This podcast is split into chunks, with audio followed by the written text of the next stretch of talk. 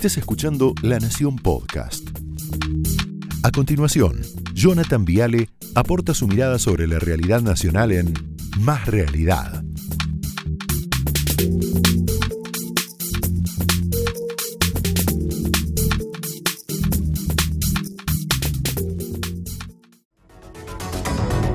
Es Luis Petri el que, se cruzó, el culpable que se cruzó recién. No pasa nada. Hola Luis, bienvenido. Acá está el señor Mario Negri. Ah, lo tenía por acá. Ahí está Mario, ahí está Mario. Bueno, eh, no se bancan perder, ¿eh? No se bancan perder. Es terrible la carta Cristina, ahora la vamos a desglosar un poquito más. Y entonces están convirtiendo esta debacle electoral en una crisis institucional, de gobernabilidad. Yo creo que no, se bancaron el cambio de humor, social, lo que hablábamos recién con Eduardo, ¿no? ¿no? No se bancaron el festejo de la oposición, no se bancaron que el lunes el país despertó con otra cara, no se bancaron que se respiraba como otro aire en la Argentina, optimismo, alegría, un poquito de ilusión, un poquito de esperanza, entonces la pudrieron. Y entonces acá estamos otra vez metidos en el barro de ellos, porque este es el barro de ellos viendo cómo el peronismo, viendo cómo el kirchnerismo resuelve su interna de manera grotesca, de manera vulgar, de manera salvaje, de manera criminal, de manera golpista. Esto es golpista. La carta de recién de Cristina Alberto es criminal. Criminal. Y entonces estamos atravesando el conflicto, yo creo, más grave que registra la democracia argentina desde el 2001, desde el colapso del 2001. Pero por lejos, ¿eh? Por lejos. Y mirá que el 2001 fue cinco presidentes en 11 días, ¿no? De la Rúa, Puerta, Rodríguez ¿te acordás de esto? Esto te lleva, te lleva a ese momento. Camaño, Dualde. Yo me acuerdo que Schwarzenegger, ¿te acordás que Schwarzenegger se burló de Argentina? Una nota con Marley creo que era, ¿no? Que dijo, ya estoy perdido con ustedes. ¿Qué presidente tienen ahora? ¿Por cuál número de presidente van? Había dicho Schwarzenegger. Nunca me voy a olvidar de esto, ¿no? Sin embargo, a ver, esto es diferente, porque acá tenemos un golpe palaciego, esto es distinto. ¿Qué es un golpe palaciego? Muy simple. Es una facción del gobierno que atenta contra la otra, ahí tenés la definición técnica. Es un tipo de golpe de Estado por el cual un sector del gobierno es desplazado por fuerzas pertenecientes al mismo gobierno. Es exactamente esto. Por ejemplo, cuando Pellegrini, vicepresidente de la Nación, lo obliga a Juárez Selman patada a dejar la presidencia, revolución del 90. Esa famosa frase, ¿no? La revolución está vencida, pero el gobierno está muerto. Bueno, acá está pasando lo mismo. Estamos viviendo un golpe palaciego, de palacio. El domingo 12, la debacle electoral, la derrota, la hecatombe. Pero el peronismo unido cae en 17 provincias. Chaco, Chubut, San Luis, Entre Ríos, Córdoba, Tierra del Fuego y la provincia de Buenos Aires. El lunes 13, Alberto avala a los ministros y dice, acá no se va nadie. Se quedan todos. El martes 14 aumenta la tensión, sale el kirchnerismo y dice, alguna cabeza tiene que rodar. Ayer, miércoles 15, comienza el vaciamiento. Uno por uno comienzan a renunciar los ministros de Cristina. Guado, Soria, Salvareza, Volnovich, Raberta, Cabandier, Bauer, Español. No vamos todos. Te vaciamos el gabinete. Y finalmente hoy, jueves 16, acá estamos.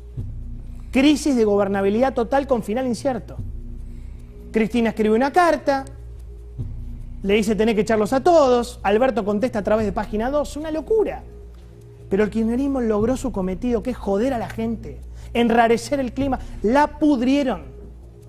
Yo creo que en el fondo esto se trata de un castigo a vos, a la gente. Para mí el razonamiento perverso de Cristina es, votaron mal, son suicidas, los tengo que castigar, jódanse, se suspende la fiesta. El kirchnerismo necesitaba apagar la alegría, el optimismo que tenuamente empezó a reinar en la Argentina el lunes. Otra vez cara de culo, otra vez tensión, otra vez mala onda, otra vez confusión, otra vez angustia, otra vez tirantes, porque estamos así, estamos con mala cara ahora. Lo lograron. Vos acuérdate que el kirchnerismo son especialistas en castigar a la gente. Castigaron a los runners porque querían salir a correr, castigaron a los comerciantes porque querían abrir sus comercios. castigaron a los que viajaron afuera a vacunarse, los dejaron varados porque tenían plata, jódanse. El kirchnerismo es como una especie de padre castrador que no lo quiere ver feliz a su hijo, que no lo deja crecer, que no lo deja madurar, que no lo deja independizarse. Y cuando la sociedad por fin está dando el salto de madurez, corta el cordón, corta las cadenas opresivas, llega nuevamente la castración. Y el problema es que esta crisis institucional hace mucho daño, pero mucho daño. ¿eh? Si querés usar la historia como metáfora, hoy lo decía Carlos Pagni, brillante, esto es como la renuncia de Chacho Álvarez por 20 por 20. ¿Qué pasó cuando renunció Chacho? La alianza quedó renga. Ahora, ¿qué pasa si Cristina te hace un vacío de poder? Porque Cristina no es Chacho. Con todo respeto, Chacho fue Chacho y Cristina es otra cosa, ¿no? Corrupta, con todo, pero es Cristina Kirchner, con el poder que tiene. Mueve millones de personas. Cristina fuera del poder, te la regalo. Porque el gobierno queda roto. Y yo creo que para qué hace todo esto, además de para castigar a la gente, a vos que estabas contento, que estabas un poquito más tranquilo, lo hace para mandar un mensaje. La carta de hoy es yo no perdí. La carta de hoy, si hay que simplificar, la larguísima, es esto. Fuiste vos, Alberto. El que perdió el domingo es el gobierno de Alberto Fernández. Pero ¿cómo? Es Alberto Cristina. Fuiste vos. Fuiste vos. El que perdió el domingo es el gabinete mediocre de Alberto. Eh, mediocre, lo que dice Vallejos. Manga de inútiles, dice Fernanda Vallejos hoy.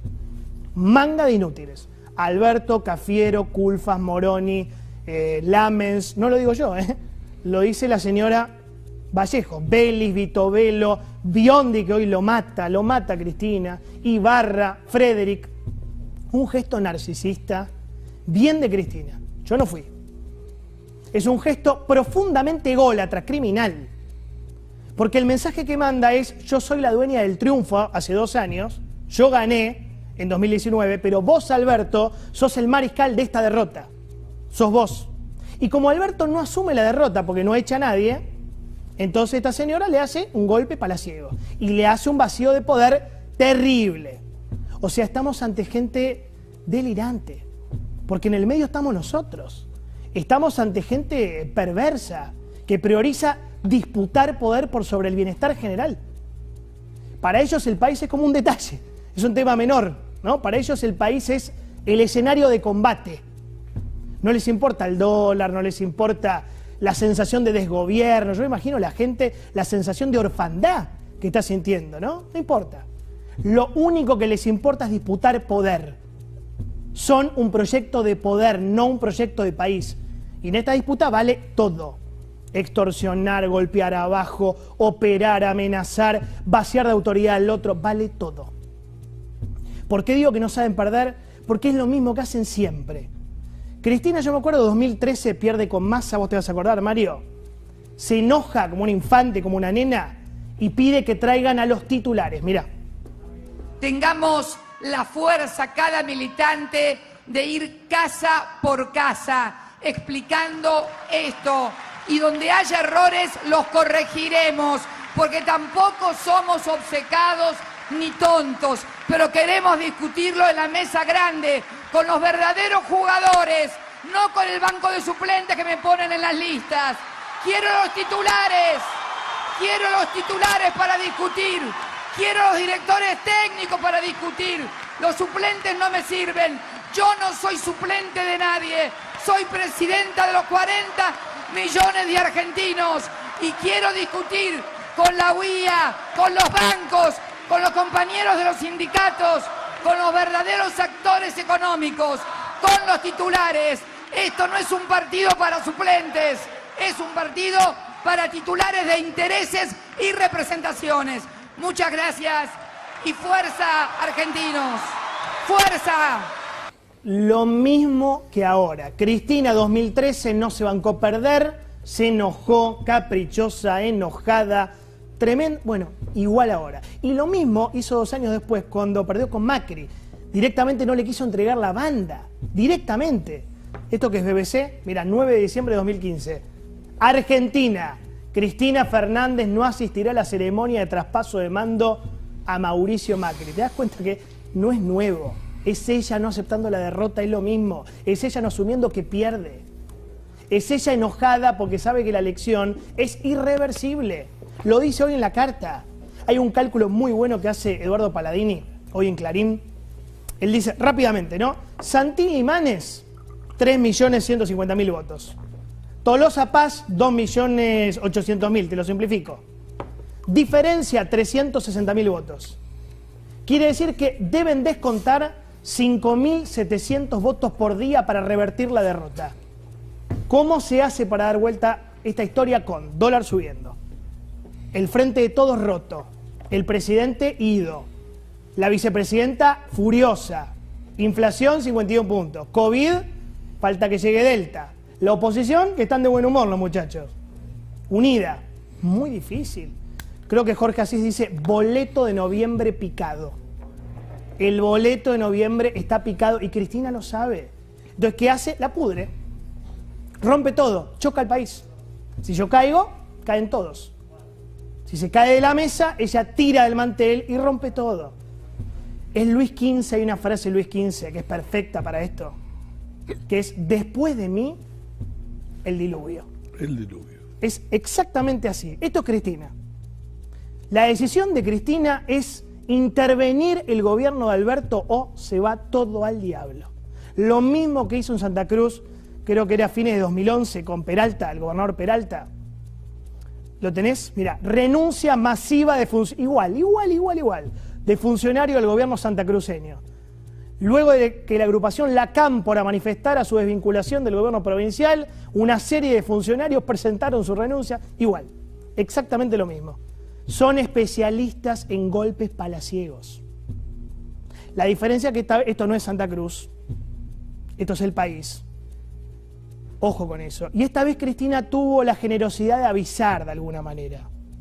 Porque hace dos semanas le dijo a Alberto lo que iba a hacer. Pasa que Alberto no escuchó. Adelante de todos. Mira cómo lo dijo, dale. Por eso, Alberto, tranquilo, Pone orden en lo que tengas que poner orden, no te pongas nervioso, no te enojes y metele para adelante. No lo ordenó. No lo ordenó, entonces lo quiere ordenar ella, con la cámpora. Alberto ordena, Alberto no ordenó, quilombo. Así. Ahora el presidente, bueno, con la cartita de hoy de Cristina, tiene tres opciones. Todas malas, por cierto, ¿no? Camino uno, rendición. Camino dos, ir a la guerra. No te conviene con Cristina. Y el camino 3 es renunciar, que es un espanto.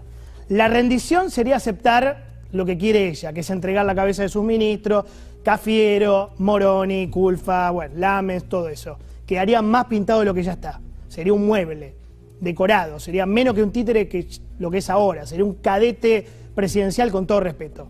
O sea, no le conviene.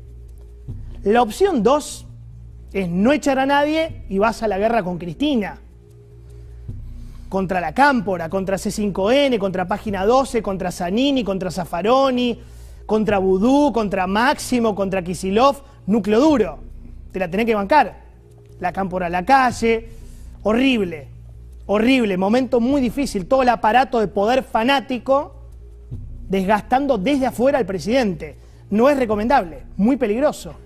Opción 3, irse a la casa, nadie lo quiere. Nadie lo quiere. O sea, estamos con tres caminos malos. Porque sería un nuevo fracaso de la democracia argentina, porque la interna de un partido no permite que un presidente electo por el pueblo termine su mandato y nadie quiere eso. Todas las opciones que tiene Alberto son malas, salvo que negocien y elijan un punto intermedio. Pero esto es una locura porque en el medio estamos nosotros. Y el problema es que la historia muestra que la interna del PJ nunca termina bien. Yo pensaba, Montoneros AAA, Menem Dualde, Dualde Kirchner, Kirchner más, más chiquito. Pero en el medio de estas peleas peronistas siempre hubo baños de sangre, muertes, operaciones, violencia, servicios, el caso Cabezas, Chabran, hubo de todo. El peronismo es salvaje cuando discute poder. Son salvajes. Y para cómo te aparece Eduardo Dualde, no sé si lo escucharon hoy, dijo, podemos estar en las vísperas de enfrentamientos en las calles. Lo único que faltaba, un veterano del golpismo vacunado VIP extorsionando a la sociedad argentina. Gracias, Eduardo, ya lo sabemos. Especialista en calles incendiadas. Un maestro en el arte de los saqueos espontáneos, ¿no? Le avisa a la Argentina que la cosa se puede pudrir. Gracias, Eduardo, gracias.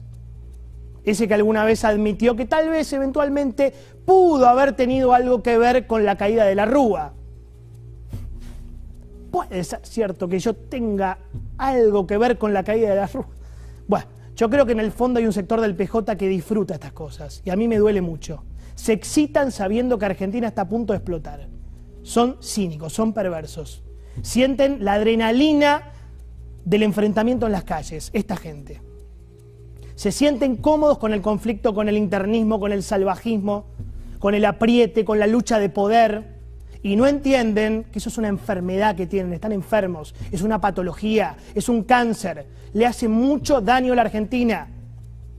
Cierro con esto, la sociedad argentina hace 70 años es espectadora de lujo de la interna peronista, basta. El país está totalmente detenido en el tiempo por culpa de ustedes. Basta, muchachos, en serio, basta. Hay un señor llamado Pepe Mujica, hoy lo leía, dice, la Argentina es maravillosa, pero está desquiciada. Lo corrijo, Mujica, no es Argentina, no somos todos los argentinos. ¿eh? Son una banda de inmorales que se sienten cómodos con la violencia y con el fracaso permanente. Opiniones libres, hechos sagrados. Señores, bienvenidos. Esto fue Más Realidad, un podcast exclusivo de La Nación. Escucha todos los programas de La Nación Podcast en www.lanacion.com.ar. Suscríbete para no perderte ningún episodio. Estamos en Spotify, Apple Podcast, Google Podcast y en tu reproductor de podcast favorito. Seguí escuchando La Nación Podcast.